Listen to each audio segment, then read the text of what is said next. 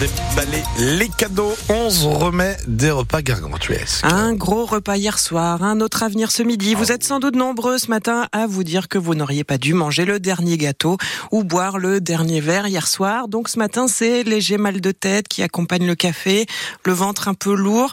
Mais tout n'est pas perdu, Baptiste. Le docteur Didier Soupen, qui est médecin à Saint-Avé dans le Morbihan, nous donne des trucs pour s'en remettre. Alors déjà, on recommence pas la même chose. On évite euh, les viennoiseries euh, ou de terminer le petit gâteau qu'on n'a pas fini euh, la veille au soir. On prend ses jogging, on va faire une petite marche ou une petite course à pied, et puis on évite quand même de faire un jeûne complet. On essaie de garder à peu près les mêmes habitudes que d'habitude, mais en limitant les apports. On va dire un petit peu de détox euh, avec des produits plutôt légers, pas trop sucrés. Par exemple, au petit déjeuner, euh, prendre un pain aux céréales. Il vaut mieux toujours favoriser les pains aux céréales, euh, les pains complets, les pains de sarrasin quand on en trouve du bon, parce que c'est pas toujours terrible, qu'un pain rapide qui va en fait vous rassasier dans l'immédiat, mais qui va vous donner faim deux trois heures après. Qu'on appelle les pains rapides, c'est les pains blancs qui ont un index glycémique très élevé. Ce qu'on appelait avant les sucres rapides. Donc ils vont vous donner faim. Doucement donc sur le pain, allez un petit footing avant de prendre la dinde au marron ce midi et tout ira mieux.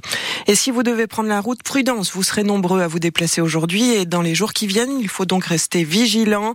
Il y a eu deux accidents coup sur coup hier soir à Quimper, vers 18h à hauteur de Gourvilly sur la nationale 165, une collision impliquant deux voitures dont l'une a fait plusieurs tonneaux. Deux mères de famille ont été légèrement blessées et transportées à l'hôpital et un deuxième accident à 19h30 au même endroit qui a fait trois blessés également Soyez donc prudents.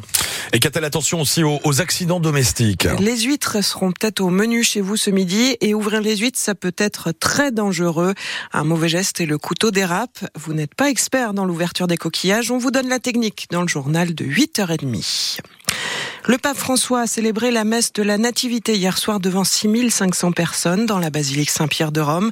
François est apparu dans un état de santé très fragile. Ce Noël est marqué par la guerre entre Israël et le Hamas où 350 000 chrétiens vivent en Terre Sainte. À Bethléem, ville sainte de Cisjordanie où, où serait né Jésus selon les chrétiens, l'église Sainte-Catherine et la basilique de la Nativité étaient pleines hier soir, mais moins qu'à l'ordinaire. Les milliers de pèlerins et touristes attendus d'habitude ne sont pas venus à cause de la guerre. Thank you.